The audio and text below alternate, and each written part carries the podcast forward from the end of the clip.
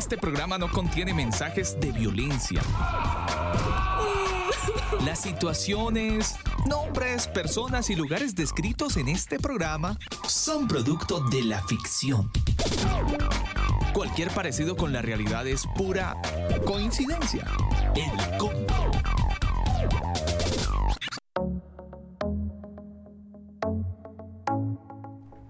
Queridos converos, muy buenas noches. Un saludo cordial para los que a esta hora del día se conectan a esta señal de radio, elcombo.com. Damos gracias a Dios por la vida y por la posibilidad que nos da de llegar a cada uno de los rincones del planeta a través de nuestro sitio web. Es Dios que es bueno y para siempre es su misericordia. Por eso es que podemos hacer este momento tan especial y tan divertido para nosotros, el poder llegar hasta su casa, poder llegar hasta, su vehículo y ser compañía en esta bonita noche. Noche de miércoles, hoy 13 de noviembre, ya son las 9, 8 minutos en Santiago de Chile, las 7 de la noche, 8 minutos en Colombia. Damos la bienvenida a este espacio de combo. Mi nombre es Alba Osorio. A usted, gracias por conectarse con nosotros en este tiempo. Abrimos con Left y esta canción There for You. Así iniciamos en el combo en esta noche. Hoy tenemos un numeral muy interesante. Everything I build here feels hollow. The floor is falling through. Don't know which pathway to follow. My heart is split in two.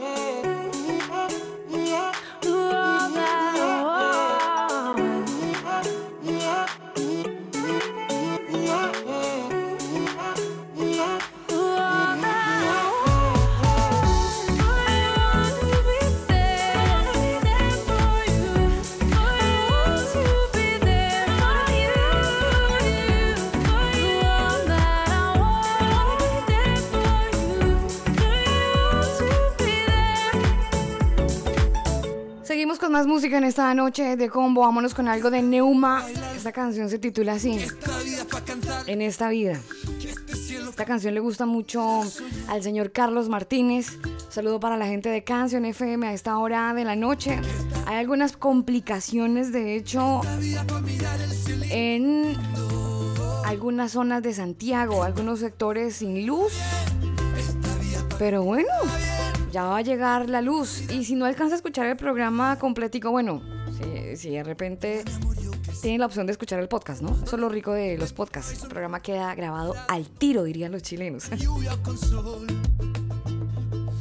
¿Cómo no cantar si tengo un amigo y un y una voz cantar.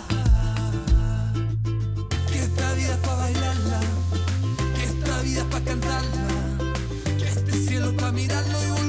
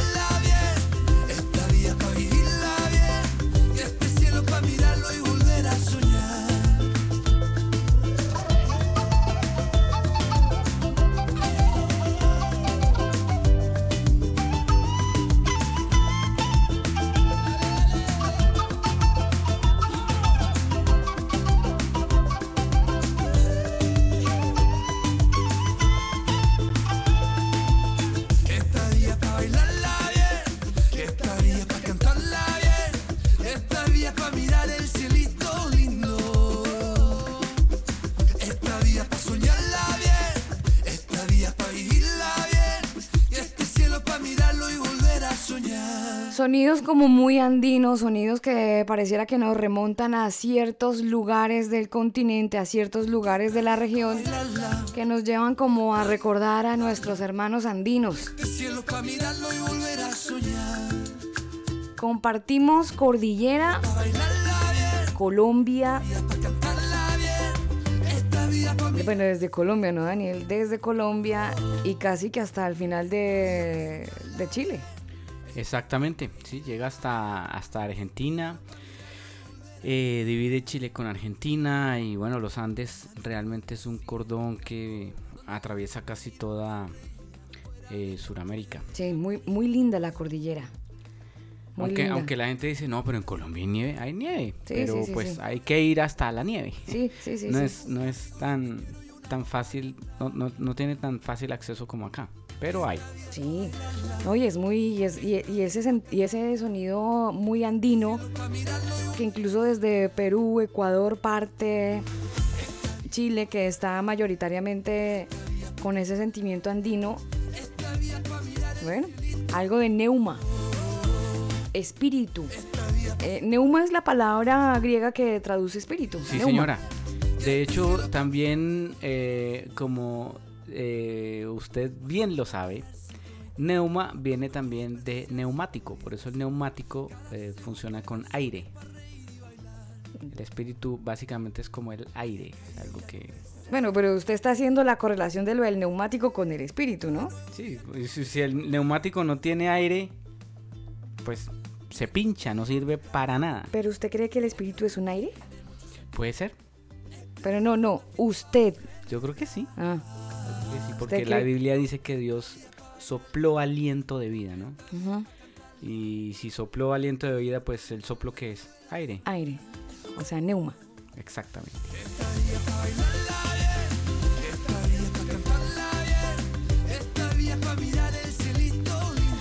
Hoy en el combo tenemos un numeral bastante interesante. Numeral La Biblia en Palacio. Numeral La Biblia en Palacio. Probablemente usted diga, ¿qué onda? ¿De qué quieren hablar? Oiga, alguien me preguntó ayer cómo rayos utilizan los numerales. ¿Qué onda con los numerales? Que no entiendo cómo es el tema para poder opinar en redes sociales. Ustedes ponen numeral o hashtag. Numeral es el, numeral. Aquí le dicen creo que gato, pero... Ga- gato, sí. Es el numeral, es el, el Sí, símbolo usted número. pone- exactamente, el símbolo número pone todo junto sin espacios Sí. la palabra. Por ejemplo, en, en el día de hoy Sí. Pondrían numeral, gato o hashtag.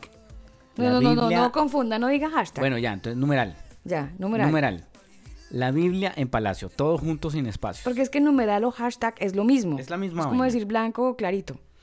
Bueno, es la misma vaina, Sí, solo entonces- que está en español y en, y en inglés. Sí, numeral. No estamos en Estados Unidos donde Pero sí nos lo están escuchan obligando. y les enviamos un saludo muy especial que a todas estas ya nos pueden leer en su idioma preferido, ¿no? Para que practiquen. Nuestros amigos latinos en Estados Unidos que de repente ahora hay una gran influencia para estar hablando inglés y estás en Estados Unidos debes hablar inglés. Ponen la página del combo en inglés y listo, ahí practican. La pueden poner, mire, en inglés, en italiano, en francés, en portugués, en Israel, em, perdón, en, he- en hebreo. la pueden, es que me, me acordé de, la, de las banderitas, ¿no? Ya, sí. Están las banderitas, entonces usted va a la página ahí donde dice idioma, Mm. elcombo.com, al final abajo dice idioma. Mm. Usted pincha idioma y se le van a abrir las banderitas de cada país. Entonces, Y pincha la banderita que quiere. es- entonces ah, obviamente usted pincha la de Israel, pues ahí va a tener el hebreo y así sucesivamente con cada idioma. Si quiere español, pues pincha la banderita España. Mm, Sí. Ah, me dejó aquí pensando, yo estoy echando un globo. Eh, eh, Tengo un... bueno, en fin. Es que De- nos habían pedido, oiga, pero yo los quiero leer en mi idioma. No, no me gusta estar ahí con español. Bueno, es- Necesito se le tiene. practicar, Se le tiene. Vámonos con música. Ayer les hablaba acerca de We Are Young and Free porque hacía mucho rato no escuchábamos música de los chicos. Bueno, aquí les tengo algo de We Are Young and Free. Just Jesus. 21 horas 19 minutos. Este es el combo.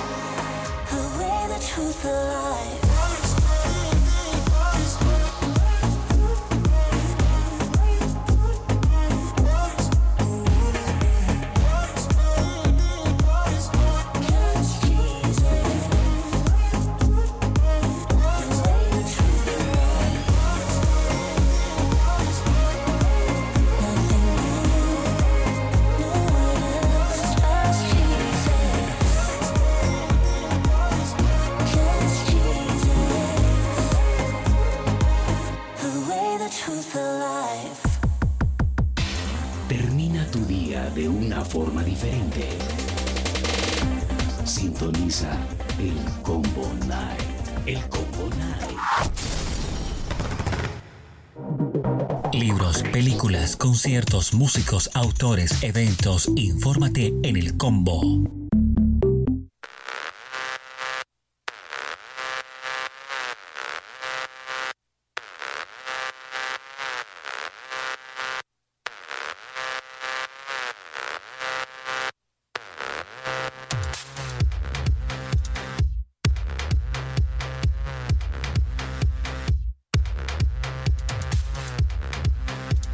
Las 9 de la noche, 24 minutos en el combo. Una de las noticias que ha estado rodando hace un par de horas es un grupo de pastores evangélicos eh, argentinos que están a favor del expresidente Evo Morales y se han pronunciado afirmando que no todos son lo mismo y que lo ocurrido en Bolivia fue un golpe de Estado contra Evo Morales. Desde su sitio web, los pastores por la gente publicaron un comunicado titulando o titulado mejor, No usarás la Biblia como arma. Y básicamente lo que diría este comunicado es, mm, no usarás la Biblia como arma. Mi pecado es ser indio y sindicalista. No puedo entender cómo usan la Biblia para maltratar la gente. Fue parte de lo que dijo eh, Evo Morales en su discurso cuando habló acerca de este movimiento con personas que se a- a- a- empuñaron una Biblia en la mano y de alguna manera pues llevaron la Biblia hasta Palacio. Dice esta misiva de los pastores de Argentina, como pastoras y pastores comprendemos el doloroso cuestionamiento del presidente Evo Morales sobre el uso de la Biblia para legitimar el sojuzgamiento del pueblo, las prácticas que se han repetido en nuestras tierras americanas desde la conquista. Somos muchas y muchos quienes no utilizamos la Biblia y la fe para justificar atrocidades y queremos hacer esto con nuestra voz. Más allá de cuestiones constitucionales que deben zanjarse por la vida institucional, advertimos que los sucesos en la hermana República Plurinacional de Bolivia no son debido a las falencias económicas ni administrativas, sino a las ambiciones de sectores internos y externos que usan el racismo y pretextos religiosos para dividir al pueblo y lograr la apropiación de los recursos naturales y especialmente la del gas y la del litio.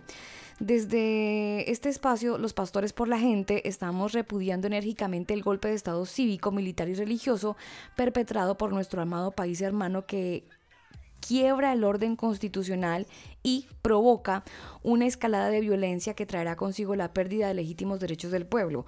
Nos oponemos a toda alianza religiosa fundamentalista que busque imponer a la sociedad sus normas y preceptos, violando para ello la libertad con que Dios nos creó. Eh, propugnamos la separación de la iglesia y el Estado y defendemos la libertad de conciencia de todo ser humano. Como pastoras y pastores sentimos hoy en nuestra América Latina el infernal ruido de cristales rotos. Quien quiera oír, que oiga. Solo con justicia viviremos en paz. Es lo que cierra esta misiva hablan del peligro del paro en Bolivia y es que la Central Obrera Boliviana, el mayor sindicato de Bolivia, dijo ayer y dieron un ultimátum de 24 horas para restablecer el orden del país y evitar así llamar a la huelga generalizada. El secretario general de esta Central Obrera Bolivariana, o boliviana mejor, el señor Juan Carlos Huarachi llamó a todos los líderes políticos y cívicos a restablecer el orden constitucional en el lapso de un día con el fin de evitar un paro nacional. Dijo él desde su cuenta, líderes políticos y cívicos se han ocasionado en todo este caos, a ustedes les damos 24 horas para restablecer el orden constitucional, la paz social y la unidad del pueblo boliviano y evitar así más derramamiento de sangre y violencia. Nuestro país no se merece esto. La historia los juzgará. Es lo que cierra este comunicado. Y es así también como eh, desde este grupo de pastores de Argentina, desde su sitio web, Pastores por la Gente, pues han repudiado el hecho de que se haya utilizado la Biblia para justificar con la fe algunas atrocidades que se vieron en el mundo con respecto a la gente que llegó, bueno, este, a este caballero que llegó con la Biblia, empuñando la Biblia y diciendo vamos a in- instaurar nuevamente la Biblia. Y de hecho, Daniel, si usted sigue conociendo un poco más de, de noticias, pues la legisladora oposi- opositora Yani Áñez, ella que fue proclamada como la presidenta interina de Bolivia después de la renuncia de, de Evo Morales, Sí, sí. pues ella ingresó a la sede de gobierno. Le seguía según el, el, el cargo, ¿no? Sí, ella ingresó a la sede de gobierno y proclamó la Biblia nuevamente en. Palacio. Exactamente. Y ahí usted ve cuál es la inclinación política de esos pastores y pastoras de Argentina, ¿no? Ahí usted ya entiende a qué lado está inclinada la balanza y eso sí me parece más peligroso, ¿sabe? Eso sí me parece más peligroso. El que entendió, entendió. 9.28 minutos en el combo. Le cuento que eh, un gigantesco incendio provocado hoy en Osorno frente a la plaza de armas de la ciudad quemaron varios, lo, quemaron varios locales comerciales y tuvieron que evacuar un edificio antiguo de esta ciudad por seguridad. Pues ¿qué cree? Se incendió el edificio. Un edificio residencial Ay, no, Daniel. residencial. Eso es lo peor que ha podido pasar en estas manifestaciones.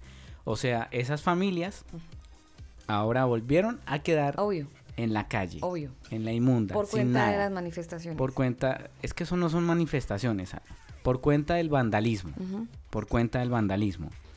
Tan es así y esta noticia hizo tanto eco que en Colombia, ¿usted conoce al señor Cuentahuesos? El cuentahuesos.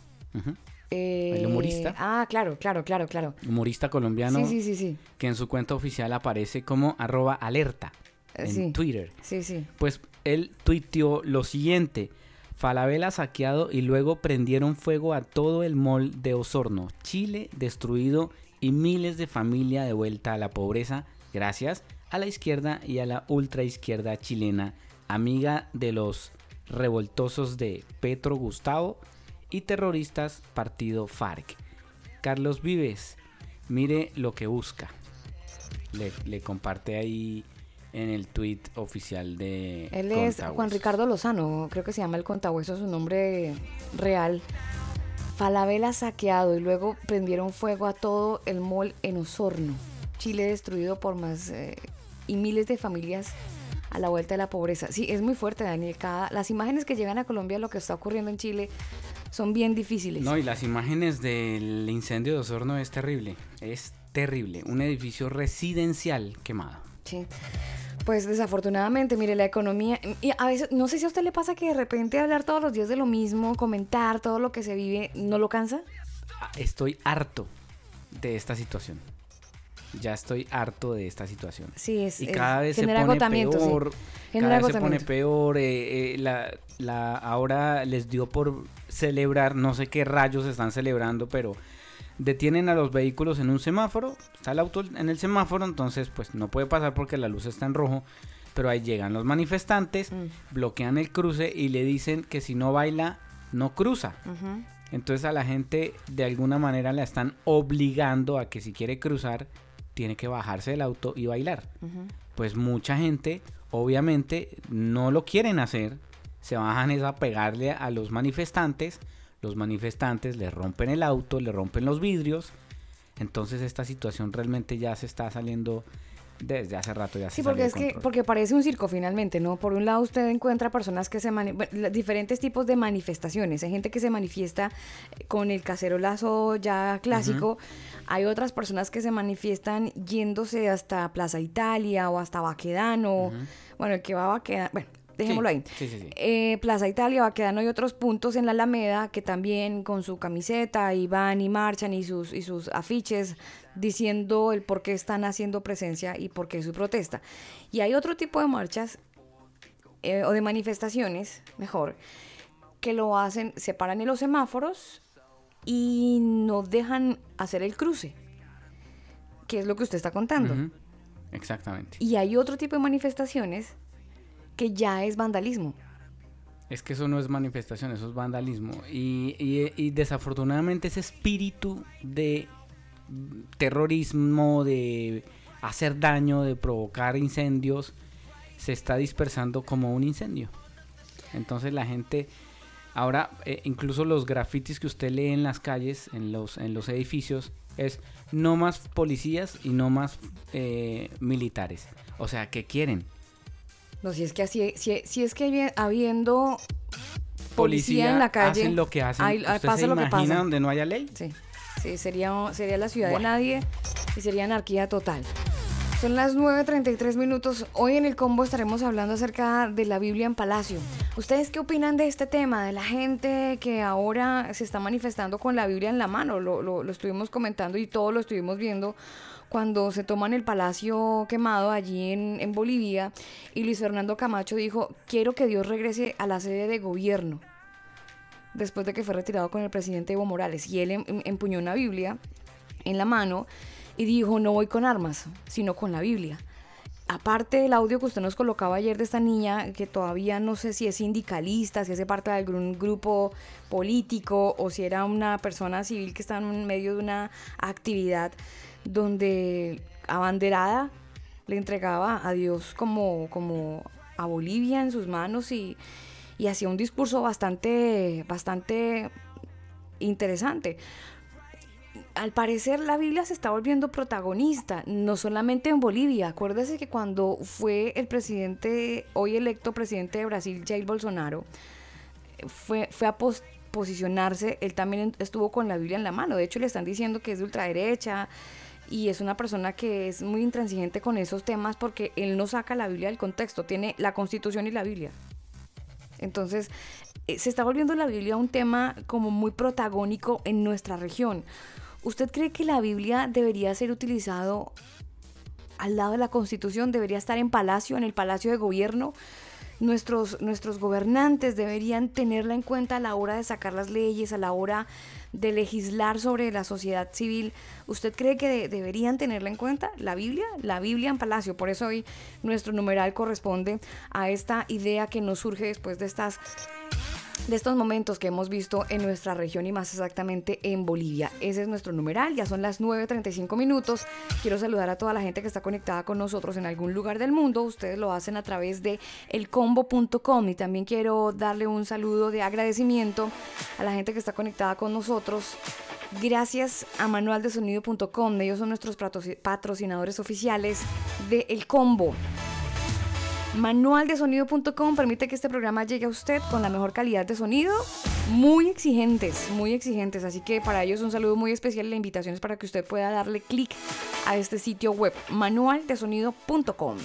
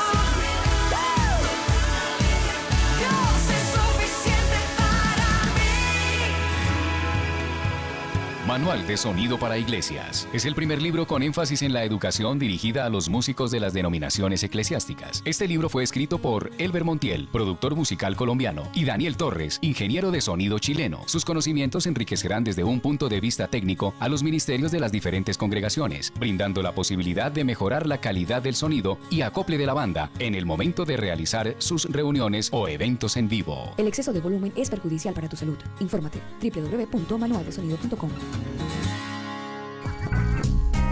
Conéctate con tu alma. Conéctate con el combo.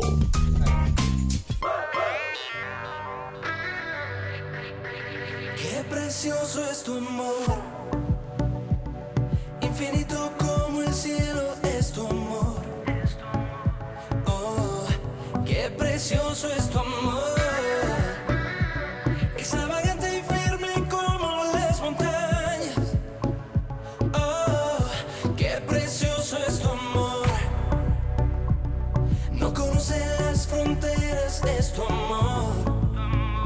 Oh, qué precioso es tu amor.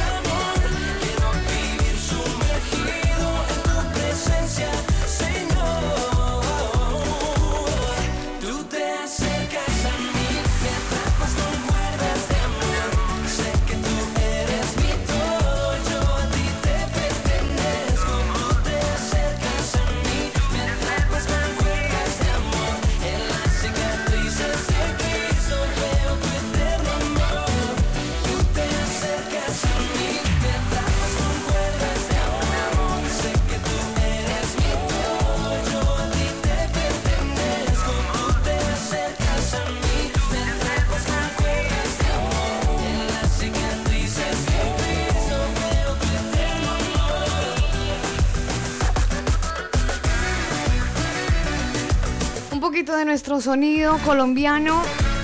Esta canción de su presencia. La canción Eternamente Amor, ya son las 9.44 minutos en esta noche de miércoles, saludando a toda la gente que está conectada con nosotros en algún lugar del mundo. Lo hacen a través de nuestro sitio web, elcombo.com. Es miércoles 13 de noviembre, un muy buen tiempo a esta hora, les cuento. La temperatura en este momento en Santiago de Chile es de 22 grados, la máxima hoy se pronosticó sobre los 30 grados. Y mañana y estos días, Daniel, el viernes vamos a llegar sobre los 33 grados. Ya estamos en un calor bastante fuerte, pleno verano, don Daniel. Y el verano empieza el 21 de diciembre. En teoría estamos en primavera. Uy, en primavera, pero esto parece eh, a pleno diciembre, lleno de calor, verano, Sí. y está pegando el sol, pero como nunca, muy fuerte, Sí. muy fuerte, Sí, temperaturas que van a los 32, 33 grados centígrados. No, terrible, Sí, señor. muy fuerte. Sí, señor. A prepararnos, porque si, si así Sí, estamos en primavera, imagínese. Porque eh, después aparecen las manchitas Sí, en sí, la cara, en la, piel. mancha en el face. Uy, tan feo que es, porque cuando hay verano, Daniel, se resalta más. Sí, señora. En invierno que- se opaca. Hay que protegerse mucho. sí. Hay que protegerse Hay que mucho. ponerse gorra, gorro.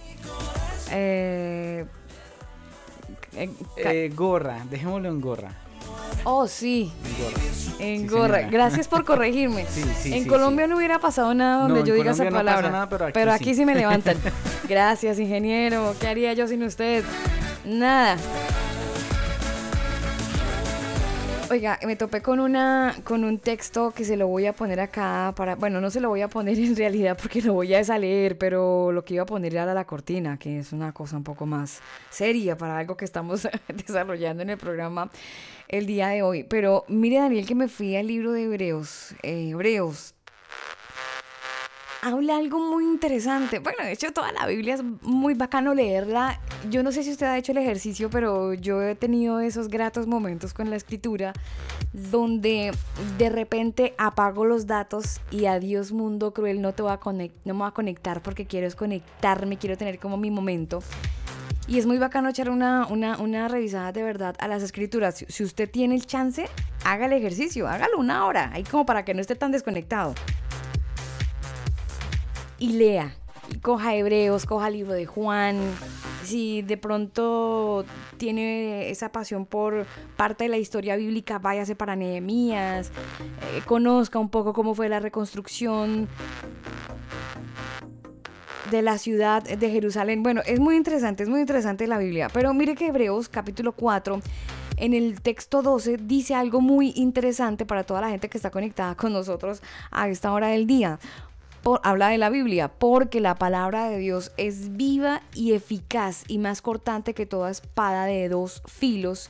Yo creo que usted ya ha escuchado este texto y probablemente que nos está escuchando a esta hora dice, ah, sí, yo me acuerdo cuando mi abuelita me lo recomendaba o cuando me lo leía o cuando yo lo escuchaba por allá a la distancia. Eso dice la escritura, pero voy a seguir leyendo para que lo tenga en cuenta. Hebreos 4:12, porque la palabra de Dios es viva y eficaz y más cortante que toda espada de dos filos y penetra hasta partir el alma y el espíritu y las coyunturas y los tuétanos y discierne los pensamientos y las intenciones del corazón. O sea, la Biblia es un libro que nos conoce de dentro hacia afuera, Daniel. Hebreos 4:12. Hebreos 4:12, usted se puede encontrar con el texto y puede, y puede entender todo lo que dice. Voy a leer otra versión. Pues la palabra de Dios es viva y poderosa y es más cortante que cualquier espada de dos filos y penetrante hasta el alma y el espíritu, entre las articulaciones y la médula del hueso.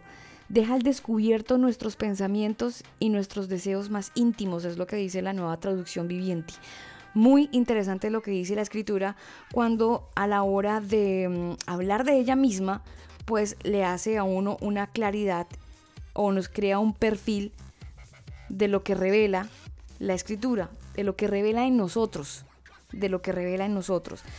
La Biblia es ese libro que, bueno, algunas personas han tenido como la mm, imaginación de compararlo con un espejo, ¿no? lo han comparado con un espejo y dicen, bueno, si usted quiere saber cómo está, entonces abra la Biblia y la Biblia va a ser el espejo del alma y usted ahí se va a poder analizar cómo está, si está sucio o está medio limpio o está opaco o está muy brillante. Sí, sí, sí, sí. Eh, yo creo que más que un espejo, Alba, eh, la Biblia a uno eh, le da, como dicen las abuelas, cachetadas con guante blanco. Porque en, en muchas, muchas, muchas partes que usted lea de la Biblia, le va a llegar algún versículo. De que le va a llegar, le va a llegar. y, y- y- y- duele. A, a- a veces uno dice, no, pero, ay, pero señor, ¿por qué, por qué me hablas así como tan durito? Pero, ay, no, es que, es que yo no, no puedo dejar de hacer esto porque no sé. Es que la palabra de Y Dios uno confronta trata, y mucho, uno- Daniel. exacto, y uno trata de justificarse, pero señor, es que yo intento, pero no puedo, pero igual tú me amas así.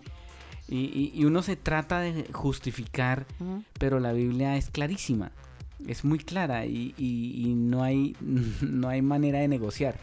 Entonces, eh, lo que nos toca es, ok, bajar la cabeza, pedirle perdón a, a Dios y ayúdame a cambiar y uno también intentar hacerlo, porque si uno se queda, ayúdame a cambiar y sigue haciendo lo mismo, y ayúdame a cambiar y sigue haciendo lo mismo, Sí, no se vuelve, sentido. de hecho la misma Biblia, eh, hay un texto donde le dice, pero si usted sigue pecando y sigue pecando, pues ya no hay nada más que hacer, o sea, ya no hay ningún sacrificio que valga, Sí, porque, claro.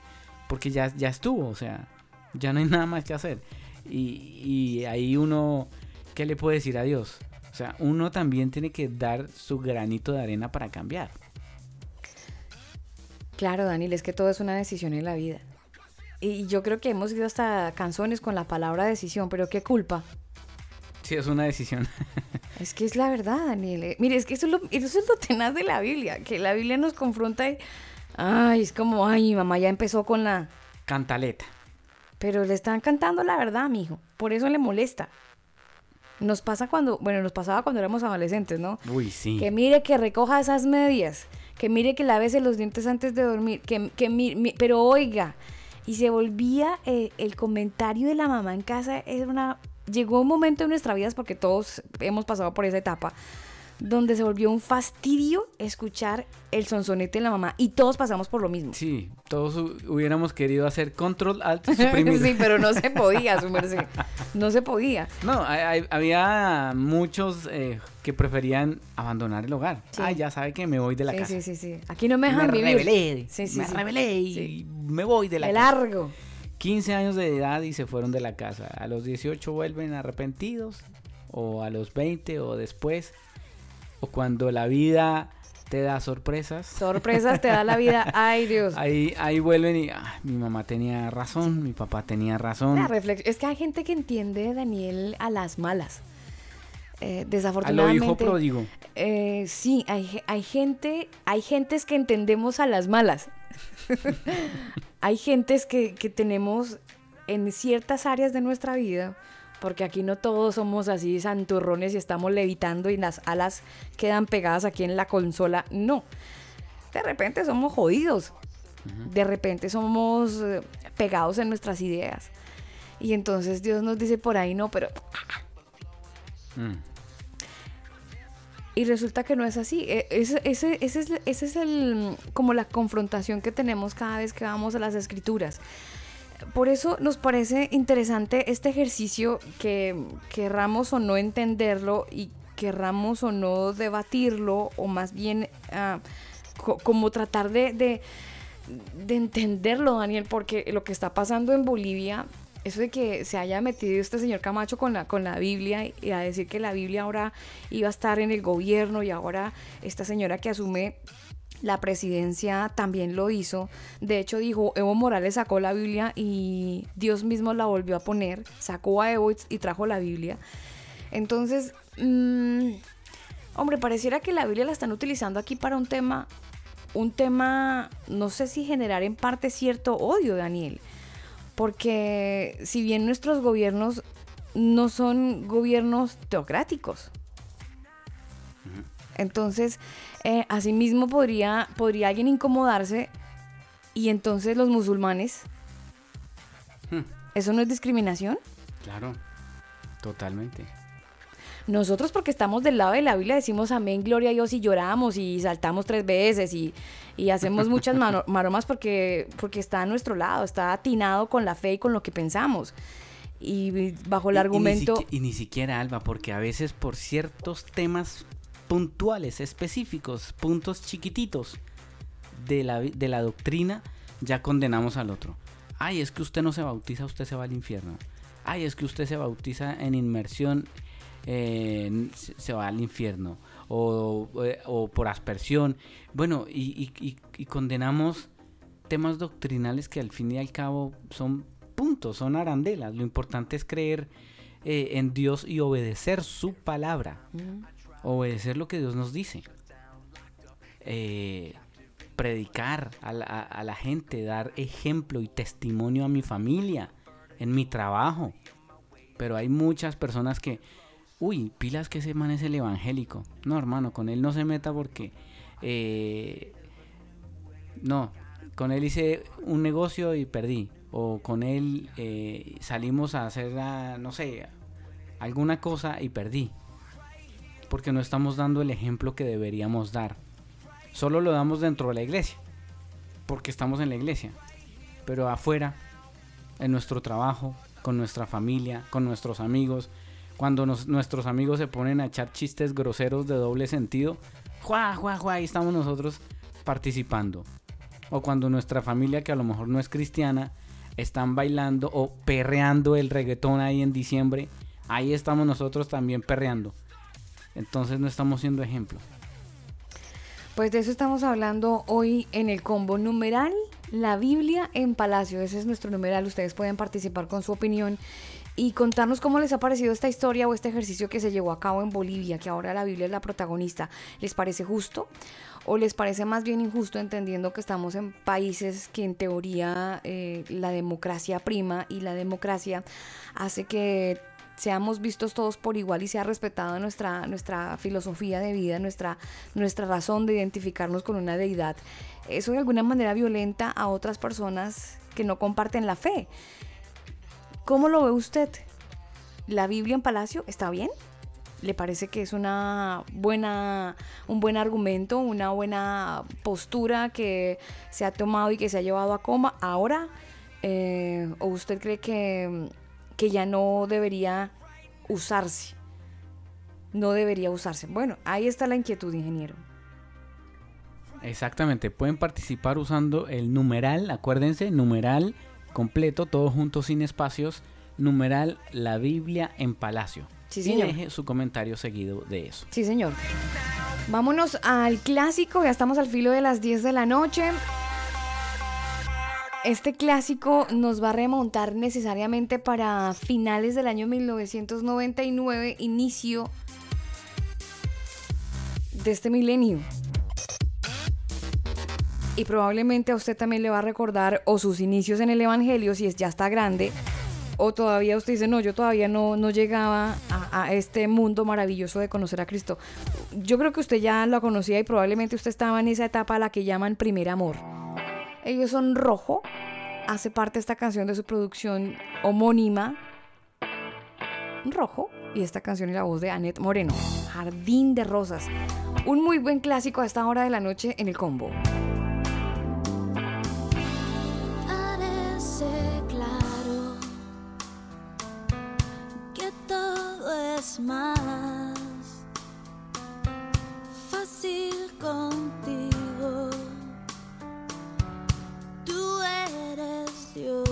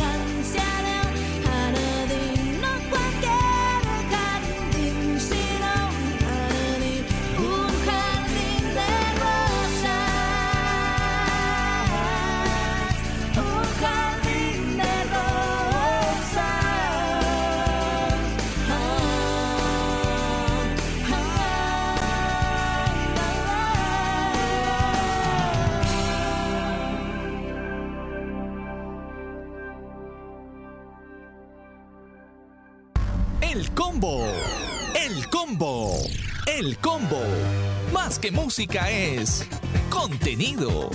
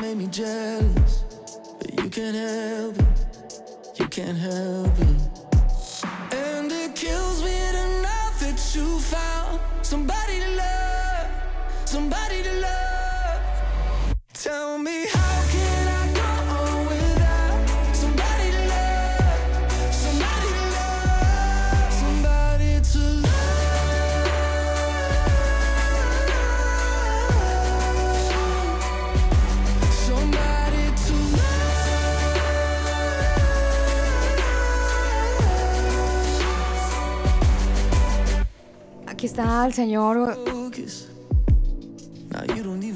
Ellos son One Republic y esta canción Somebody to Love. Ya son las 10 de la noche, 5 minutos. A esta hora del día saludamos a toda la gente que se conecta Never could a esta segunda hora del combio. del combio, ¿se escuchó, Sí, sí, no? sí, el combio. combio. Este es un combio especial. El combio. es Exceso de café, yo creo. Sí, es Exceso lo más el combio. Debe ser por lo que estamos en binomio, como de dos. El combio. A dos. Combo. Dispénsenme. Ah, que se den cuenta que este programa va en vivo, sin edición. Pues si la embarramos, la embarramos. Y ustedes se van a dar cuenta siempre. Este programa va sin editar, Daniel, que lo más, lo más tenaz en medio de los podcasts. Sí. Que Sí, hay mucha gente que le, le pega su maquillada, ¿no? Obvio, ha- hacen su pos- podcast y lo editan, corrigen ciertos Ay, aquí errores. dije, ah, respiré mucho, tosí. No, aquí todo va en vivo. Aquí ta- queda todo, te- queda, Queda todo, todo. queda todo. Que qué pena que disculpen. Que este combio va a cambiar. Le iba a contar algo eh, interesante. Cuéntenme. Usted sabía que hace poco, este fin de semana se celebraron los premios People's Choice Award- Awards, No, ni idea. ¿No? Bueno, pues se celebraron. ¿Cómo le parece? ¿Y en dónde se celebran? Mire, eh, toda esta historia de estos premios, ya le voy a cantar, eh, a cantar. le voy a contar, es que son de, ay, entiende, dispénseme, pero déjeme, déjeme ser, dijo una amiga, Andrea González. Mire, el actor y comediante Kevin Hart estuvo honrando a Dios cuando aceptó este premio como mejor actor de comedia y lo hizo por segundo año consecutivo en estos premios que se llaman People Choice durante el fin de semana. Y esta vez el comediante Daniel recibió una gran ovación mientras que caminaba hacia el escenario porque él dice que marcó por primera vez su aparición durante este tiempo porque tuvo un accidente automovilístico que casi lo mata Uy. casi lo deja sin vida y tanto así que él eh, pues lo menciona a su nombre y él sale caminando y él dice eh, ante todo gracias a Dios porque definitivamente no tengo que estar aquí siendo lo que soy eh, me hace apreciar aún mucho más la vida me hace apreciar las cosas que realmente importan. Quiero agradecer a mi esposa y a mis hijos que realmente me ayudaron. El primero de septiembre este caballero junto con otras dos personas sufrieron un devastador accidente automovilístico que lo llevó a un hospital con graves lesiones en su espalda y el señor Hart no ha estado en el centro de atención desde el accidente automovilístico. No ha estado. Fue casi fatal, Daniel. Wow. Eh, este, este accidente exigió que, que tuviera pues una cirugía y un tratamiento posoperatorio, según también lo publicó el diario de Christian Potts. Y este comediante estuvo compartiendo, de hecho, un video en su cuenta de Instagram el mes pasado, donde estuvo destacando pues cómo, cómo él llevó este accidente, cómo lo, lo vino a asumir y cómo lo, lo llevó a enfrentar como una realidad. Y él agradeció a todas las personas que lo apoyaron durante este tiempo de recuperación y dijo que estaba muy agradecido con Dios por estar vivo. Dijo, "A- mi aprecio por la vida está ahora por las nubes. Estoy agradecido por mi familia, por mis amigos. Estoy muy agradecido por las personas que simplemente viajan conmigo, que han estado conmigo porque me apoyaron, a mis seguidores. Estoy agradecido por todo su apoyo. Así que den por sentado hoy porque mañana no está prometido. Él dice que está confiando en Dios por, por toda esta experiencia que tuvo y él siente que este accidente fue como un nuevo comienzo, fue como un empezar de cero. Y él agregó en medio de su discurso de agradecimiento a la gente, él decía, ¿sabes que cuando Dios te habla, tú tienes que escuchar? Lo juro, la vida es divertida. No entiendo por qué algunas cosas y las más locas te suelen suceder y terminan siendo como las cosas que más necesitabas. Y ese fue el caso que a mí me pasó. Dice, honestamente siento que Dios básicamente me dijo que me sentara y fue lo que realmente hizo conmigo. Estoy agradecido porque simplemente estoy aquí. Él dice que está pues muy feliz, muy contento de volver a caminar, de volver a tener una vida normal y está completamente emocionado Daniel después de un accidente que casi eh, termina pues con su vida hoy recibiendo o este pasado fin de semana recibiendo un homenaje. Dice que el papel de ser una versión ahora para él es mucho mejor porque ahora sí él espera ser una mejor versión de lo que él era antes del accidente. Chévere. quiere ser su mejor versión ahora después del accidente.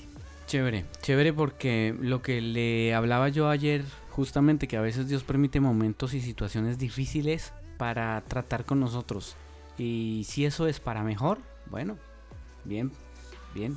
Sí, a veces Dios tiene que tratar, ¿no? Dios, Dios hace cosas que de repente usted y yo no entendemos porque permite que nos tronchemos un pie, nos partamos un- una parte de nuestro cuerpo, un hueso, y eso nos obliga a tener una... Bueno, a que hagamos, que hagamos como un cambio muy brusco, ¿no? Por cuenta de eso que pasó. Entonces, al hacer un cambio brusco, pues Dios quiere tratarnos. Exactamente. La idea está en entender lo que Dios, no lo que Dios nos quiere decir. Así es.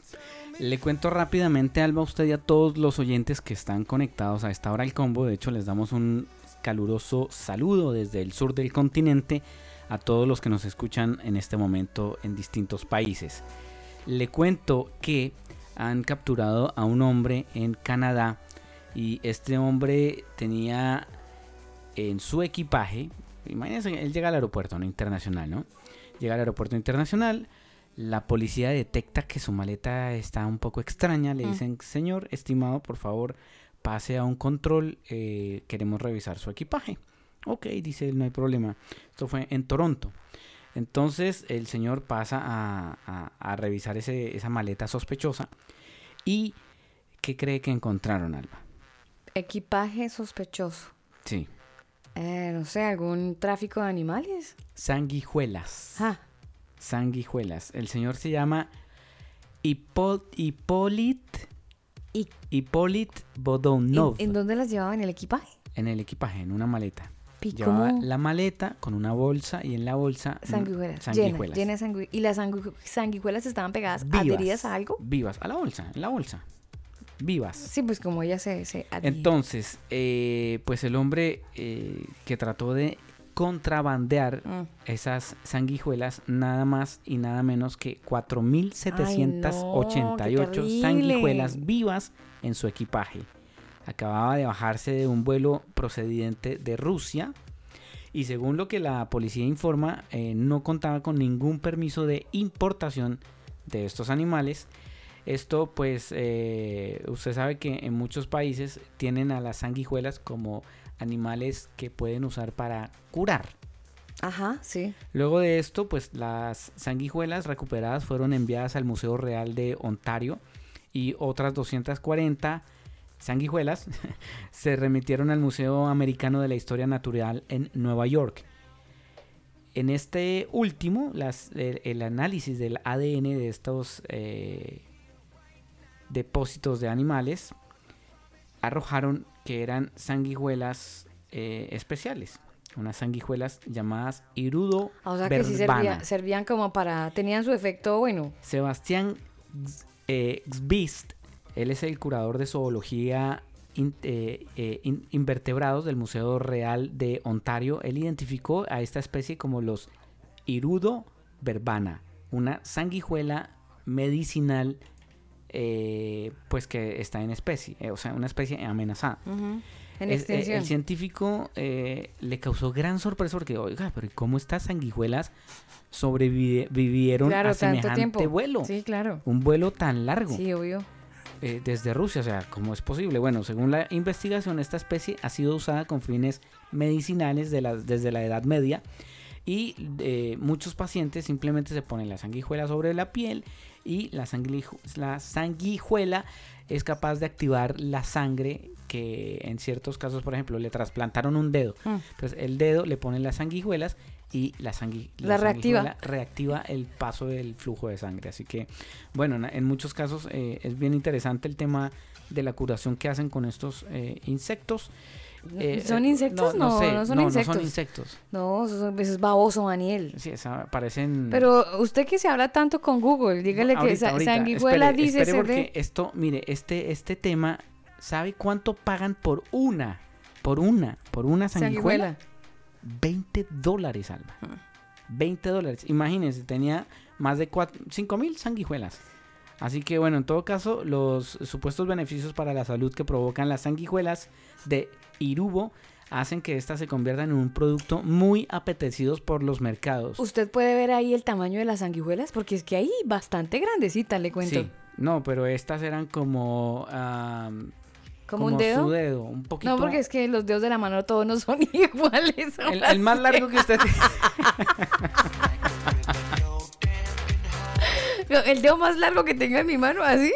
Más o menos como unos, eh, bueno, depende de la mano. unos 4 o 5 centímetros, digamos que es- Grande, Sí, porque siempre. esto es como sí, porque gordo, ¿no? Están en un vaso y el vaso siempre es grandecito y ahí se ve, un- yo le calculo unos 4 centímetros. Mire, eh, espere, antes, Fue bueno, multado con 15 mil dólares este señor por haber intentado... por sanguijuela. Por sanguijuela. esas, esas sanguijuelas. Oye, la palabra sanguijuela también es- tiene un tono medio ofensivo. Mire, las sanguijuelas son los irúdeos.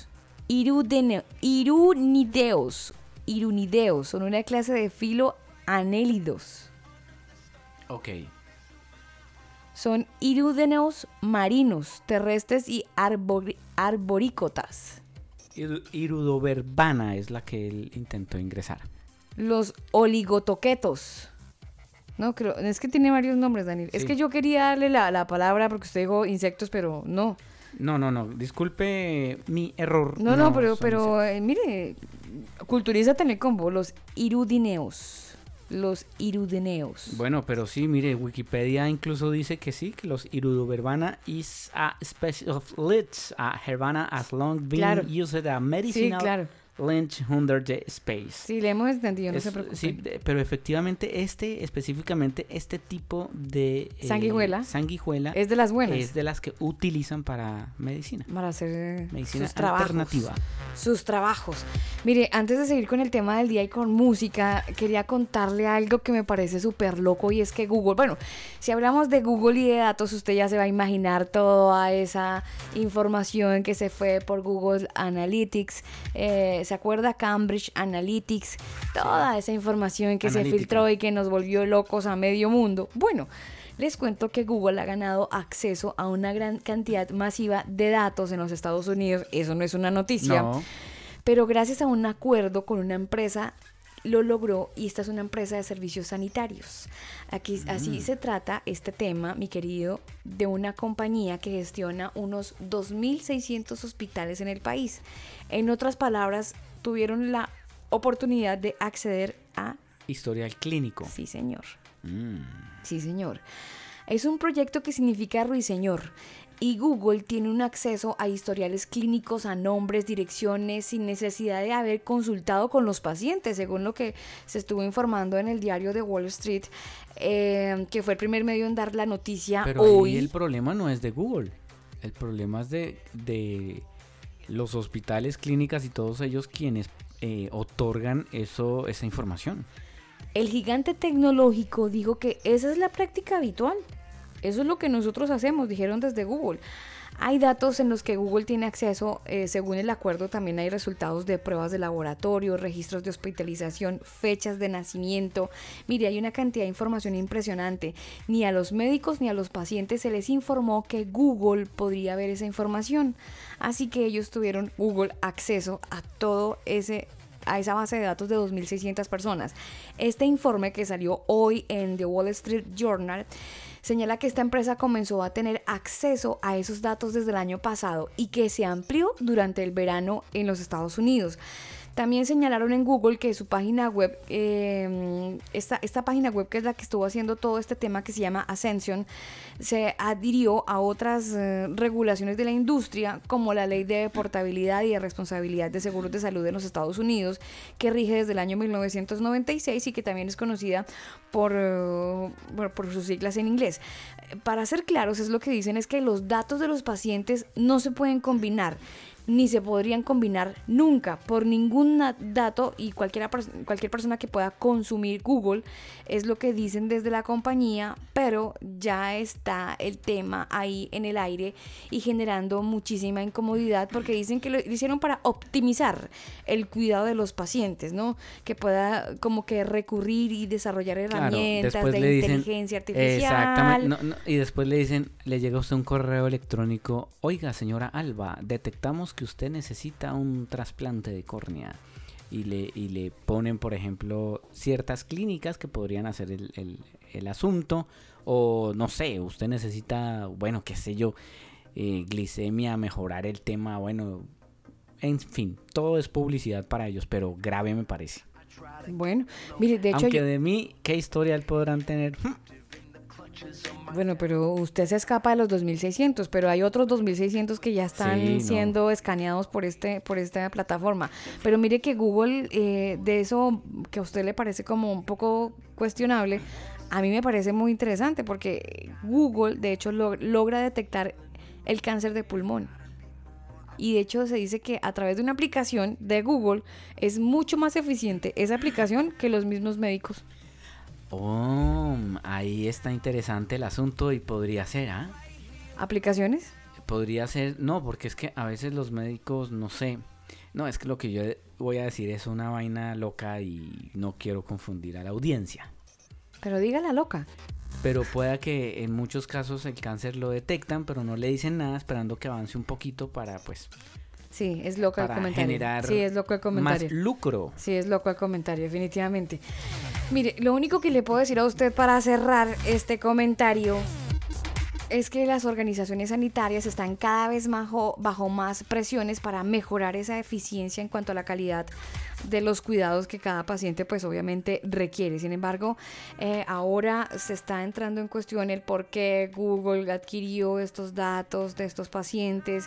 En Reino Unido también hablan que Google para el desarrollo de la inteligencia artificial estuvieron infringiendo una ley que se llama DeadMin esta ley que infringieron cuando no pudieron explicarle a los pacientes cómo usarían los datos para crear cierta aplicación sobre una enfermedad renal.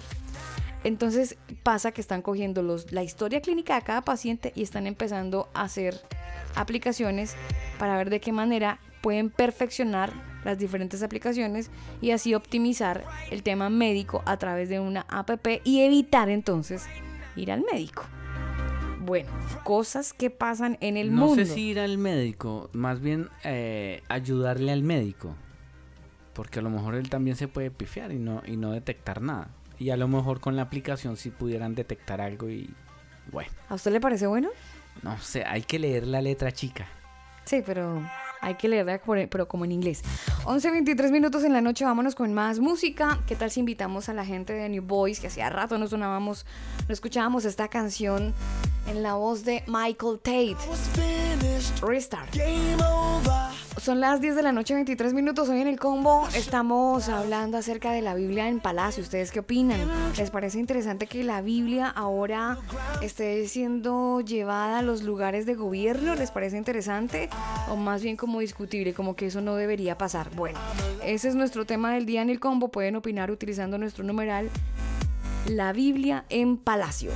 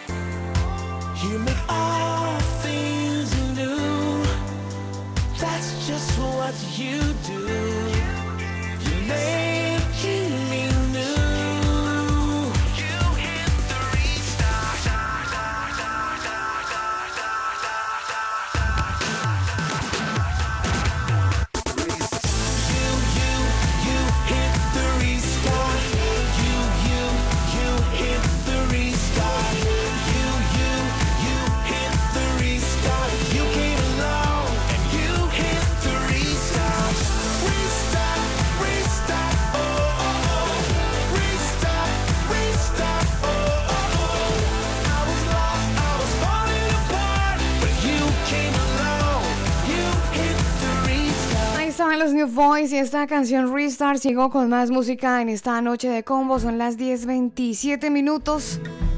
8.27 en Colombia. A esta hora mucho frío. La capital colombiana pasada por agua y casi que inundada en los diferentes corredores viales de Bogotá. Si usted piensa salir por estos días, tenga en cuenta que debe abrigarse. Eh, botas tipo pantaneras, botas, botas de esas de caucho, botas para saltar charco, bueno, de esas.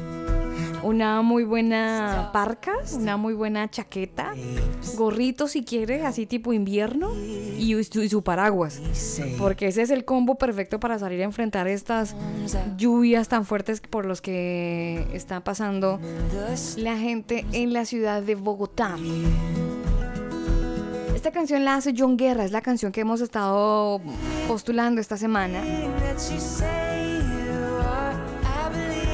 I Will Follow You, linda la canción. Tan linda como escucharla completa a esta hora del día aquí, por supuesto, en el combo.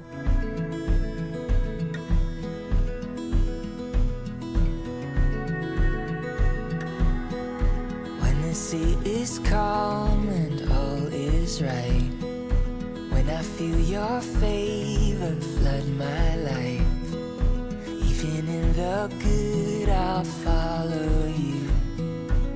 Even in the good, I'll follow you. When the boat is tossed upon the waves, and I wonder if you keep me safe. Even in the storms, I'll follow you. Even in the storms, I'll follow you. I believe everything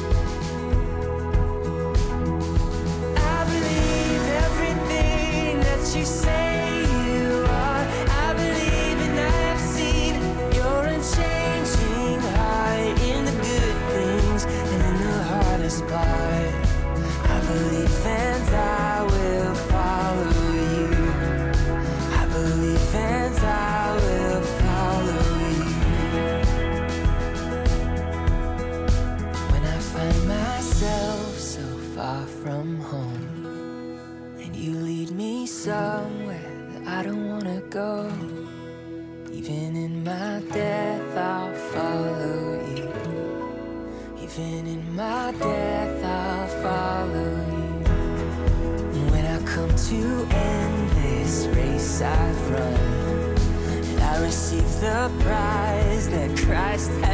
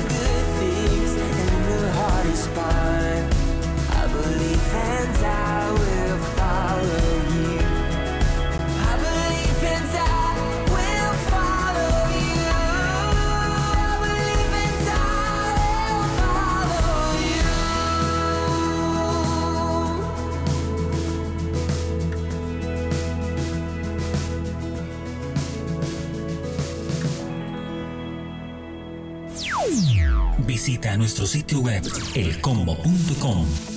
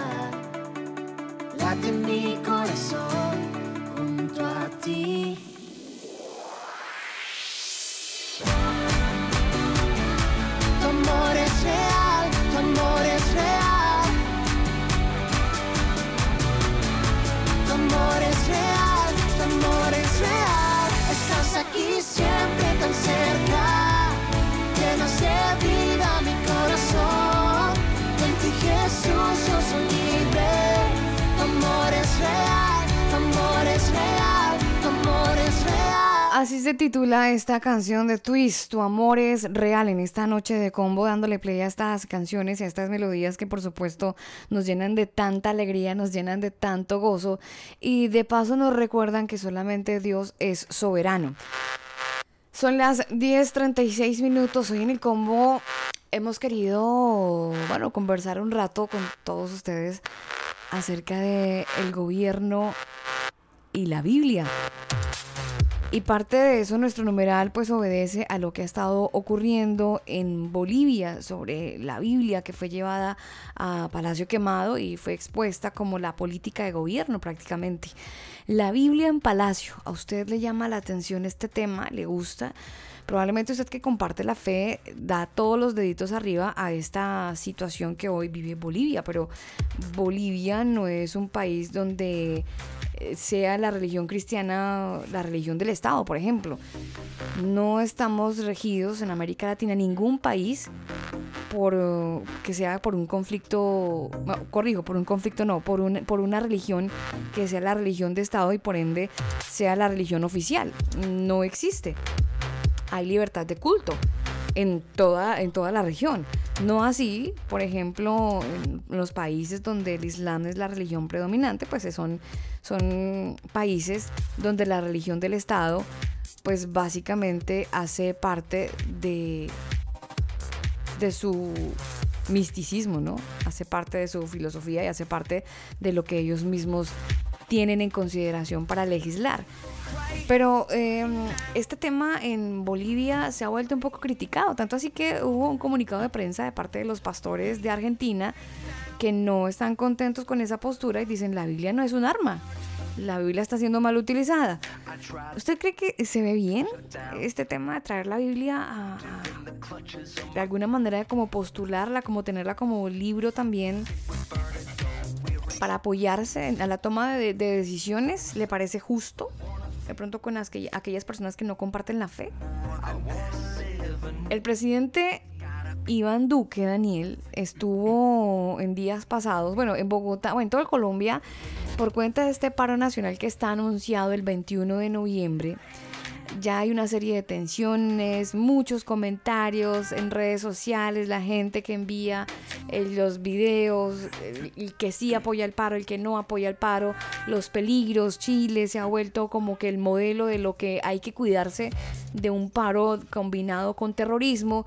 Y entonces ya están ciertas alertas y no quieren, por supuesto, y de ninguna manera quieren que se viva un paro como el que se vive aquí en la región metropolitana. Ya vamos a cumplir un mes donde todos los días hay paro, donde todos los días hay manifestaciones, donde todos los días tenemos terrorismo y vandalismo y saqueos. Vamos a cumplir, prácticamente que vamos a cumplir así un mes. Y este paro que está anunciado para Colombia, de alguna manera, pues genera la alerta por, por el espejo que tienen en la región. El presidente Iván Duque, estos días, en estos días, hizo un comentario, Daniel, que tiene que mucha relación con nuestro tema del día. Exactamente, y el presidente Iván Duque se manifestó justamente leyendo un texto, una porción de la Biblia que hablaba eh, de lo que hoy estamos hablando, la Biblia en el palacio. O sea, eso debe hacerse, no debe hacerse. Infortunadamente, Alba, para nosotros los evangélicos o cristianos o creyentes, vamos a ser perseguidos porque la Biblia nos dice Pero que- usted tiene el audio de- del presidente. Sí, sí, sí, ya, ya, se lo, ya se lo pongo. Eh, pero vamos a ser perseguidos porque la misma Biblia nos advierte que por causa de él seremos perseguidos. Y así como Evo Morales, y no solamente él, mucha gente de izquierda en Colombia también ha salido a decir que por qué eh, entonces están usando la Biblia para perseguir y para eh, amedrentar a la comunidad LGBT, porque usted sabe que la Biblia con ese tema es bien clarita, eh, con el tema de los Así, homosexuales. así como no robarás. Exactamente. En- Así sí, como dicen no robarás, también dice otras cosas. Pero ellos se argumentan de su ideología. Entonces, como es lo que están vendiendo en toda Latinoamérica, en todo el mundo, pues eh, entonces eh, eh, de ahí se agarran. Pero mire, escuchemos al presidente Iván Duque en esta declaración. Invito a todos a acompañarme en esta oración.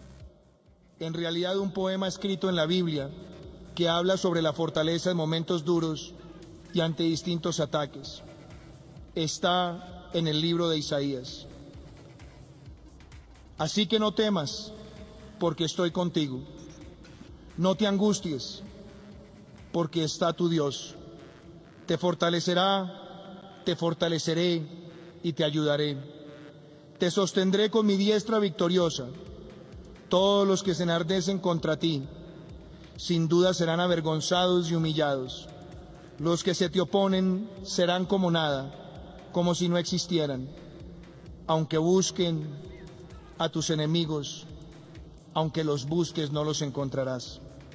Los que te hacen la guerra serán como nada, como si no existieran. Porque yo soy el Señor, tu Dios, que sostiene tu mano derecha. Yo soy quien te dice, no temas, yo te ayudaré. Bueno, ahí está la voz del presidente Iván Duque hablando acerca de, sí, bueno, citando más que todo Isaías, Isaías 41.10, que es un texto muy citado por todos, conocido y amado por todos los que nos encanta recrearnos en la lectura de la Biblia porque nos llena de gozo, nos llena de alegría, nos llena de paz. y, y nos gusta. La Biblia en el palacio, ¿usted está de acuerdo? ¿Le llama la atención? Mire, Daniel, que en medio de esta historia política, en donde ahora han, han intervenido muchas personas y han incluido la Biblia, no podemos obviar algo que está ocurriendo con la religión oficial en el mundo o con la religión, bueno, sí, la religión que muchas personas se identifican y es el Islam. Y es que con estos viajes y estos encuentros de Francisco en las poblaciones musulmanas por todo el mundo, hablando acerca del amor por toda la humanidad, pues le cuento que ahora desde el Vaticano se ha estado organizando un tema de comunicación, de, hermandad entre cristianos y musulmanes. Y toda esta historia viene organizándose casi que un año después, de- desde noviembre del 2015, curiosamente después de la Agenda 2030 proclamada por la ONU. Voy a dejarlo ahí. Bueno. Un año después, en el año 2015, la República Centroafricana, el Papa, el Papa estaba entrando en esta mezquita central de Bangui, donde encontraban pues a la, a la comunidad musulmana que estaba observando pues a los cristianos y a los musulmanes. Y él decía, el Papa Francisco dijo, o Francisco dijo, cristianos y musulmanes somos hermanos. Tenemos que considerarnos así, comportarnos como tales. Sabemos bien que los últimos sucesos de violencia que han estado golpeando a su país no tenían un fundamento precisamente religioso. Eso es lo que dice el señor Francisco. Pero usted váyase para, el- para uno de estos países donde la religión de Estado es el Islam y si usted profesa otra religión, chao, te cuidas. Porque usted es enemigo del Estado por tener una religión que no es lineal con la filosofía del gobierno. Sin embargo, Francisco dice que no, que mm, sencillamente los musulmanes y los cristianos son hermanos y que son seguidores de las religiones tradicionales y que han vivido juntos pacíficamente durante años. Bueno, eh, él mm, por supuesto entrega una cantidad de argumentos donde dice que Dios no justifica los funda- fundamentalismos, que la violencia está disfrazada de una presunta eh, sacrilidad, es lo que dice eh, Francisco, habla de que la verdadera fe es incompatible con los actos de muerte, habla de las diferencias religiosas y que esto sea más bien como una fuerza para el perdón. Bueno, mire, eh, eh, eh, parte del argumento que se entrega desde el, desde el desde el Vaticano es sustituir la cultura del conflicto con una cultura del encuentro. Y de hecho, Daniel, hay imágenes donde hay abrazos, hay abrazos eh, del Papa con el líder musulmán sunita, donde hay un compromiso común por, por la paz, ¿no? En contra de los fundamentalismos y los extremismos. Esto desde el año 2016, pero todo parte desde el año 2015. Se habla de un próximo encuentro pa- al finalizar de este año. Bueno, en fin, eh, son muchas las actividades que se están hablando y que probablemente usted, que quizás vea algunas noticias que tienen que ver con el Vaticano, pues ya se empieza a empapar. Que irónicamente, desde estas políticas de Estado, donde la religión es predominante, pues no entiende uno cómo desde la iglesia católica tratan de hacer esa unificación cuando a la Biblia se la ha sacado por completo y entonces hemos tenido una constitución hecha por hombres, creada por hombres, para legislarnos entre nosotros, dando la libertad y la opción en los países democráticos, dando la opción de que la gente elija su filosofía de vida o libertad de culto. Exactamente, y es que no es un secreto Alba que para muchos, perdón, que para muchos países la constitución está incluso basada en la Biblia. Eh, por ejemplo, en Estados Unidos. Es más, échele un vistazo, échele un vistazo a los himnos nacionales. Ahí en el himno nacional, en el de Colombia, dice, por ejemplo, eh, Colombia eh, comprende las palabras del que murió en la cruz. ¿Quién es el que murió en la cruz? Jesucristo está basado el himno nacional de alguna manera en Dios. En Chile eh, hablan, por ejemplo, eh, La copia Chile es la feliz. copia feliz del Edén. ¿En dónde queda el Edén? Es ah, referencia a Dios. Entonces, eh, la, la constitución y, y- y en muchos países obviamente se han basado en la Biblia, porque la Biblia ¿qué trae? La Biblia trae paz, la Biblia trae eh, democracia, la Biblia trae eh, justicia, ¿cierto? equidad. La Biblia trae muchas cosas que de alguna manera han tomado de ahí para poner las leyes, aunque en muchos casos las leyes son como la... ¿cómo- es que, ¿cómo se lo explico? La ley está hecha para no cumplirse, una cosa así. O sea, echa la ley, echa, la, trampa. Entonces, en, en muchos casos eh, están, están haciendo las constituciones basadas en la Biblia, pero también en otros hacen leyes que contradicen ciertamente lo que dice la constitución. Mire, el peligro de la Constitución o estas reformas a la Constitución que tanto se comenta por estos lares hoy, por estos días y y por estas horas, donde lo que se busca es un cambio de Constitución, es que eh, tengo entendido que el capítulo 1 de la Constitución chilena habla acerca de la familia y habla acerca del cuidado y la protección que se debe tener en la familia, el reconocimiento a un padre y a una madre y a unos hijos y que este padre y esta mamá tiene este libre desarrollo de influencia en sus hijos para la formación de esos seres humanos que a la postre cuando crezcan pues van a ser estos ciudadanos para el bien de la sociedad. Pero quieren modificar la constitución. Y según lo que escuchamos aquí, eh, comentario del pastor Francisco Conejeros Daniel, uno de los primeros pilares que van a echar abajo es el tema de la familia. Eh, sí, eh, de hecho, eh, si usted se acuerda de la ley que están, que, que- que quieren aprobar para la protección de los derechos del niño, hablan de que ya los padres no se van a llamar padres, ya no le van a decir papá o mamá, justamente porque quieren darle la opción a las parejas homosexuales a adoptar. Entonces ahí ya van a empezar a cambiar palabras que van a ir de alguna manera deformando el origen que ha sido establecido por Dios, una familia, padre y madre. Entonces, eh, básicamente la Biblia en palacio, que es el hashtag que estamos usando en nuestro programa de hoy, yo creo que eh, no podemos sacar a Dios. Acuérdese usted lo que pasó en Estados Unidos cuando dejaron de orar y prohibieron orar en las escuelas tanto un joven que se ha levantado ah, gracias al bullying, pues no aguantan, toman sus armas y matan un poco de compañeros. Y, y eso no nos enseña la Biblia. La Biblia nos enseña a, primero, no burlarnos de, de los demás y mucho menos hacerles bullying. Eh, segundo, que si lo hacen, bueno, descanso en Dios y le entrego a él oro y pido a Dios que cambie la situación pero de ninguna manera tomar venganza por mano propia. Entonces, eh, ¿qué, qué pasó con sacar a Dios de las escuelas? Pues que la gente empieza a, a tener todo menos a Dios, o sea, Claro. ya les da lo mismo matar, les da lo mismo robar, les da lo mismo amenazar al profesor si no le pasa las notas, eh, le sube las notas para pasar de año, eh, y, y poco a poco, o sea, sacar a Dios de la ecuación es el peor error que puede cometer un ser humano no solamente a nivel político, a nivel gobierno, sino también a nivel personal, a nivel familiar. Si yo saco a Dios de mi familia, pues, eh, ¿qué puedo pretender esperar después a futuro? ¿Que mi hijo no caiga en las drogas? ¿Que mi hijo no sea un delincuente? Pues si no tengo temor de Dios y respeto por Él, pues no puedo esperar absolutamente nada. Y eso es lo que está pasando a nivel país. Si se quita a Dios, pues la gente, ya un gobernante le da lo mismo eh, robar, sobornar, coludirse, porque no tiene respeto ni temor de Dios.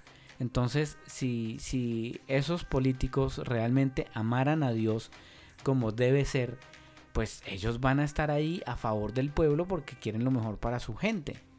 Y no, y no solamente jugar a política, porque es que es muy fácil hacer política cuando se es corrupto. Entonces, eh, creo que Dios no puede sacarse de la ecuación.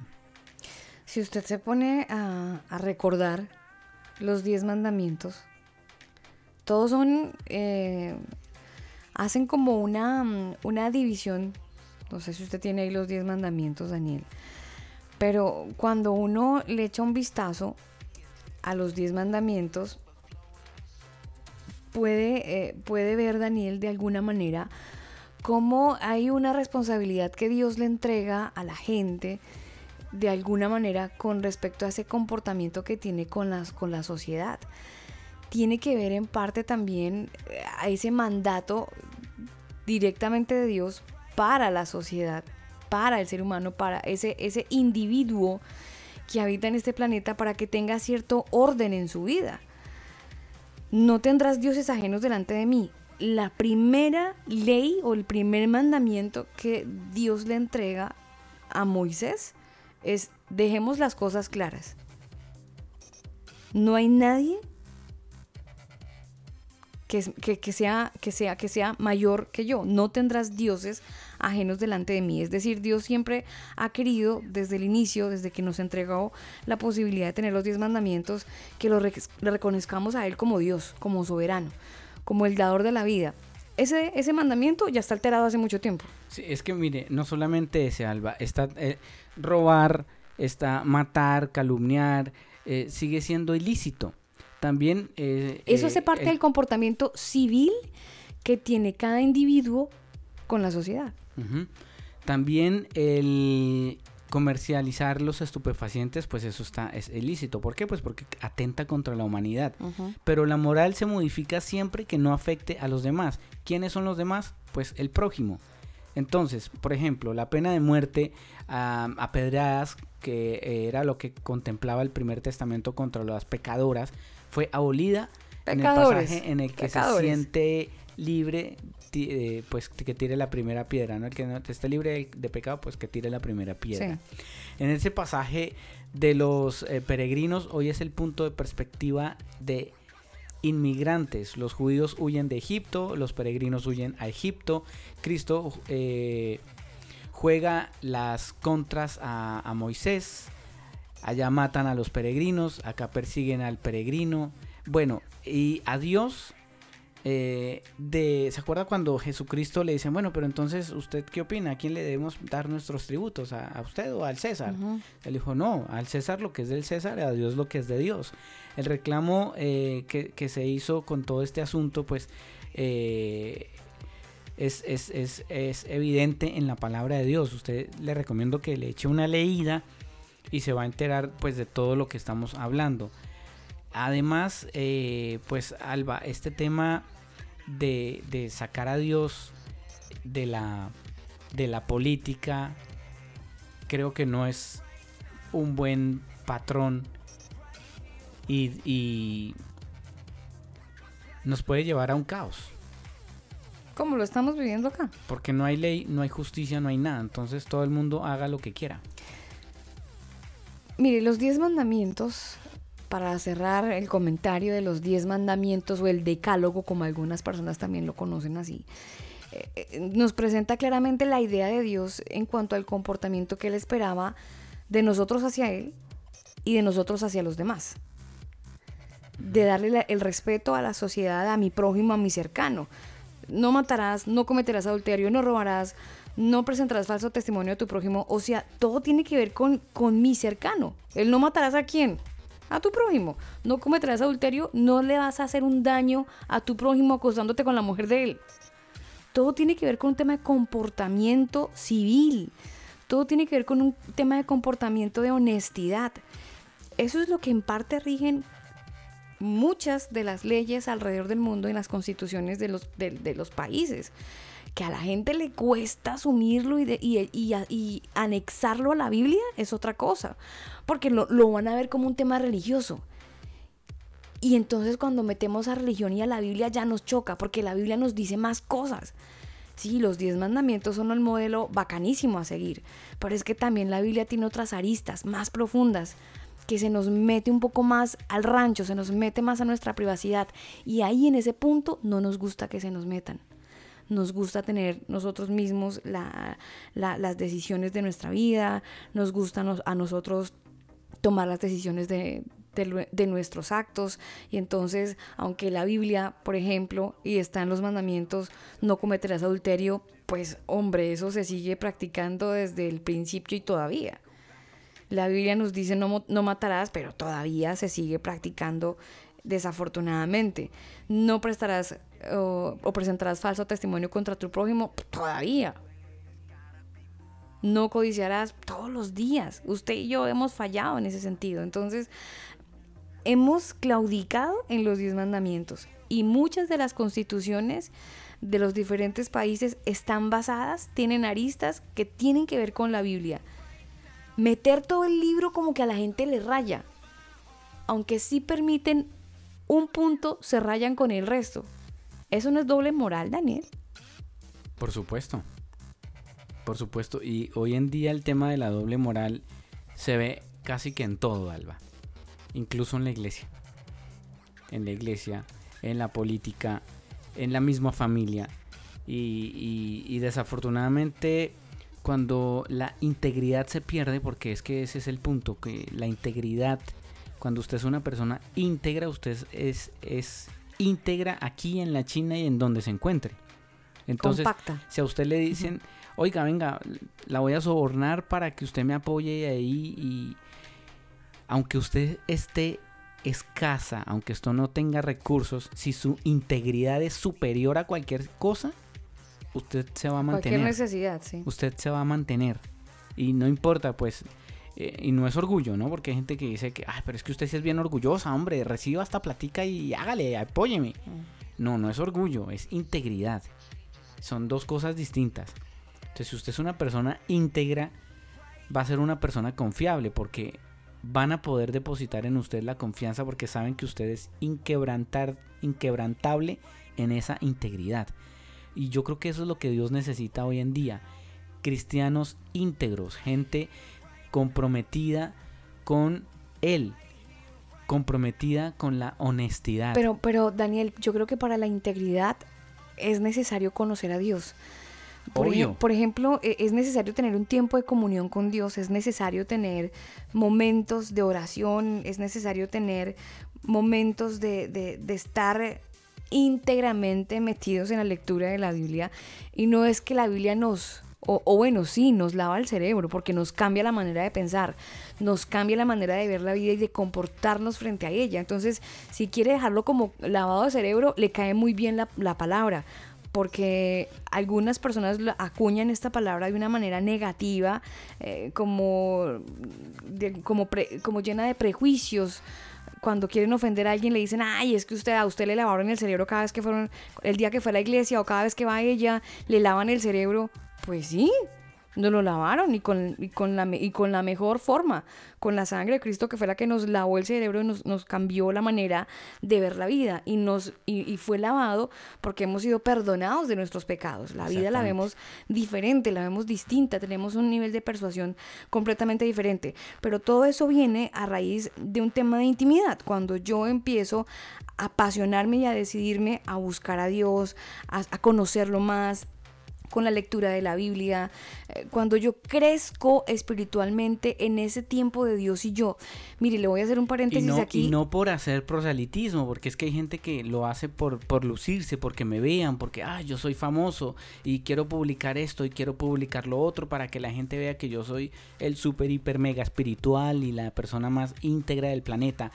No, cuando nosotros aprendamos a hacer las cosas de manera calladita, con entre Dios y nosotros y que Dios vea que somos íntegros no por lucirnos, sino porque nos interesa acercarnos a Él y hacer su voluntad, este mundo va a ser diferente. Mire, Daniel, usted se acaba de meter por un lado que no le había dicho y este va a ser un paréntesis de un minuto.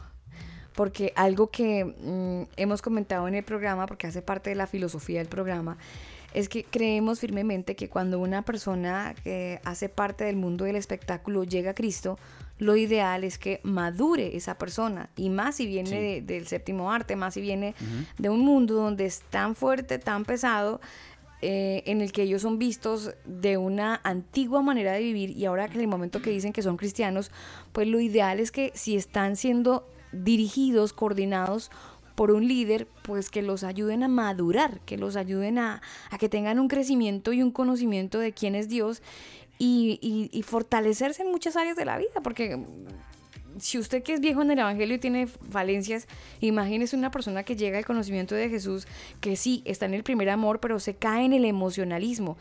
Y yo no sé, no quiero eh, sonar a crítica, pero sí me preocupa un poco el tema de que este domingo, Daniel, se filtró ya una información de, en el servicio dominical de la iglesia eh, una mega iglesia en los Estados Unidos, en Lakewood, va a estar Kenny West y va a estar participando con Joel Austin en el culto del domingo. Ya están hablando que él le va a ceder como 20 a 30 minutos en el servicio de la iglesia. Eh, eh, ya este tipo de comentarios dicen que Joel quiere que la congregación que tiene unos 45 mil personas en su audiencia eh, de televisión y que tiene 10 millones de personas que solo en los Estados Unidos escuchen a Kenny West cómo él ha superado la adversidad de una manera significativa en su vida. Eh, bueno, algunas personas dicen que Kenny West eh, no solía hacer o hacer nada en cuanto, en cuanto a hablar de su vida. Pero pues ahora, él, usted sabe que él anda en el primer amor, ya grabó una producción, ya... ha estado- Lamentablemente, me parece lamentable, Alba, porque lo que usted dice es muy cierto. O sea, ni siquiera Justin Bieber, que lleva más tiempo de ser cristiano, ha sacado ha- una ha producción sacado- cristiana. no, no, no, no, no importa la producción. Ya, ok, la hizo. Bueno, mm, él verá por qué la hizo. Pero subir a una persona a un púlpito a predicar o hablar, eh, me parece a mí que eso no es muy prudente. O sea, yo no pondría, por ejemplo, a un hijo de 5 años a- adelante a dar una conferencia porque, pues, a ver, tiene que prepararse para poder dar una conferencia y saber de qué rayos va a hablar. Y primero No, uno, no, y no uno eso y dos que tenga eh, que tenga autoridad para decirlo. No es lo mismo, por ejemplo, Bueno, pero él tiene autoridad porque siente que Dios lo ha cambiado. Tiene derecho incluso a, manifestarlo. sí, Lo- pero lo, que me no preocupa sé, es el no grado, sé. porque eh, hoy por hoy estamos en una Es que, sociedad mire, donde él- él tiene el- se maneja eh, a nivel espere, de los Él tiene el seguidores. derecho, él tiene el derecho a expresar el cambio que Dios hizo en él y lo ha hecho. Se ha expresado en sus cuentas oficiales, se ha expresado en una canción, perfecto. Tiene el derecho de hacerlo. Pero de ahí a que una iglesia quiera aumentar sus seguidores, aumentar su fama, Bueno, pero es que invitando usted está asumiendo Yo estoy que- asumiendo ese, ese extremo invitando a una persona famosa a, a- a su iglesia, me parece más show. Es mi punto de vista. A lo mejor estoy Pues equivocado mire, y Dios, ojalá lo Dios- esté. Dios quiera que no sea un tema de show. De todas maneras, yo digo que no es recomendable porque bajo el emocionalismo mucha gente puede estar. El problema entonces, es si que casos de esos ya he visto muchos. si y la persona West- se ha alejado de Dios. Sí. Infortunadamente tengo esa referencia. Entonces, como ya he visto casos de famosos que se vuelven cristianos, los invitan a, a hacer proselitismo religioso en sus iglesias, terminan aburriéndose y vuelven a donde estaban. Sí, porque pueden pifiarse, pueden tener... Mire, no nos vayamos tan lejos con lo que pasó en Colombia. ah, con un... Carlos Celedón. Vallenat- No, no, no, no. Ca- ¿Carlos Celedón? No, no, no es Carlos, es Jorge Celedón, pero no es Jorge Celedón. Es otro vallenatero que de hecho hizo una canción con Alex Campos. Eh, no, se me olvida, se me olvida el nombre de él en este momento. Pero, pero este, este hombre, oiga, se me olvida, y es muy escuchado aquí en Chile, ¿sabe? Mm, no, no recuerdo el nombre. Eh, pero es que eso, eso es lo que más me preocupa, Alba. Por lo mismo, porque no están preparados para, eh, para eso, para ese tipo de, eventos. Me parece más show y pues nada, esperar y orar por ellos, porque ¿qué más podemos hacer? Ah, ahí la culpa no es, no es de ellos. Y creo que la iglesia sí tiene que ser muy prudente a la hora de querer hacer estos actos masivos con personas que son tan nuevas en el evangelio. Sí. O sea, es que para no ma- es más, mire, si, si no fuera así, a ver, ¿por qué no coge un miembro de su iglesia que recién llegó a la iglesia y lo sube a, a- a también que dé su testimonio? Mire, gracias a Porque Marta. no es famoso. Gracias a Marta que ya nos está ayudando con el nombre. Es Silvestre Dangón. Ah, Silvestre exactamente. Dangond. ese- yo me confundí, sí señora, Sí. Silvestre Dangón. Silvestre que de hecho, ¿cuánto púlpito Lo no, invitó no mucha recibió? iglesia, lo invitó mucha iglesia. Y ahora él, eh, entonces, ¿él qué pasa? Va a un, a un concierto, se toma un whisky, hace cosas que, ay, pero él no era cristiano y lo empiezan a pedrear. Claro, porque es que Entonces- el evangelio es el que queda pifiado por cuenta de que no dejaron madurar a alguien, Exactamente. no dejaron que se enamorara, no dejaron que, que tuviera un- madurara. que tuviera un tiempo de, de no pantalla, Daniel. Es que, es que es, mucha mire, pantalla. Yo le, le doy un 10 y mil likes a Justin Bieber porque él está madurando en Dios y está haciendo las cosas bien. Me parece muy bien que él no esté allá haciendo eventos. Ahora yo soy cristiano. Mm. Él tiene la fama y tiene los seguidores que usted quiera. Él lo puede hacer. Pero me parece muy prudente y muy sabio que él está madurando Está siendo en bien Dios. guiado, está siendo bien guiado por, por, el, por la persona que está llevando su proceso. De alguna manera lo está, lo está haciendo muy bien. Es el riesgo y, no sé, yo, yo digo, en este caso en el de Kenny West, que ya hay álbum, que ya hay pastores que como Fred Hammond que también están apoyándolo. Bueno, bacano que esté muy bien rodeado. Pero tengan cuidado con la pantalla, porque es que la pantalla a veces no es buena. La gente hay que dejarla madurar y crecer en el Señor. Porque cuando lleguen los momentos difíciles, las pruebas, los momentos complicados, pues se pueden pifiar y si no están parados sobre la roca se pueden caer y el totazo va a ser más duro y la gente que también puso su mirada en ellos porque hablaban bonito y porque ahora cantaban música Es que no más religiosa, Alba, el, entonces eh, Google, no más Google ya se volvió tendencia a la búsqueda porque Dios y los textos bíblicos que él ha puesto en sus canciones, o sea, hay gente que a través de él ya está mirando a Dios. Entonces sí me parece muy delicado. es bueno. Es, es eh, bueno. por supuesto que es bueno, pero me parece delicado lo que está haciendo la Es un iglesia. arma de doble filo, Daniel. Sí, Es un arma de doble filo. que inviten a un nuevito a que no sea tan famoso a ver si lo suben al púlpito a hacer lo mismo. A que cuente su A que testimonio. cuente su testimonio Es y cómo ha es- superado los, los, los eh, momentos difíciles de su vida. Ah, pero como no es famoso, no nos, no nos da rating, no nos da likes. Es hora de despedirnos, mis queridos converos. Nosotros ya nos vamos. El gobierno y la religión. Bueno, más que el gobierno y la religión, no. Es la Biblia en Palacio la que ha llegado. Es una buena influencia. La Biblia será un libro siempre de buena influencia. Y si los gobiernos, o mejor los gobernantes, quieren incluir parte de lo que dice este texto maravilloso, inspirado por el Espíritu Santo, pues qué bueno sería. Porque aunque hay varios libros que tienen que ver con la fe y con la moral, ninguno da el blanco como lo da la escritura. Ninguno habla de parámetros tan reales, tan claros y tan definidos como lo hace la Biblia.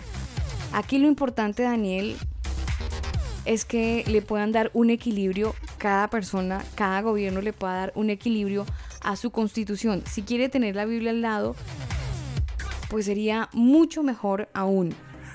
Oramos para que nuestros países que están en ciertos cambios puedan tener la Biblia en cuenta a la hora de crear leyes, a la hora de fomentar cierto tipo de comportamiento social, que le echaran una revisada a ese libro maravilloso que por años nos ha estado marcando el, el- el parámetro de cómo vivir en sociedad, cómo comportarnos en sociedad, qué respeto debo tener a las autoridades, cómo me debo comportar con mis padres, con mis mayores, con las personas que tienen un grado de eh, autoridad sobre mí, cuál debe ser mi comportamiento. La Biblia habla de eso. Qué bueno sería que nuestros legisladores la tuvieran en cuenta a la hora de crear leyes. Oramos para que Dios quiera que haya algún creyente que pueda sacar extractos de lo que dice la escritura e interpretarlos para que puedan quedar en nuestras leyes constitucionales, porque bien harían al comportamiento de una sociedad. Nosotros nos vamos, nos dejamos con una muy buena canción. Este tema lo hace una banda que se llama Un Corazón. La canción se titula Pródigo. A usted gracias por estar en el combo. Si Dios quiere, mañana regresaremos en una nueva emisión de nuestra señal, elcombo.com. Les amamos. Soy Alba Osorio en compañía del ingeniero Daniel. Nos escucharemos mañana si Dios quiere. Chao. pródigo. Regresa hoy a tu padre. En casa hay libertad, un dulce hogar para todos. Desde lejos tú me ves y tú corres hacia mí. Aquí estoy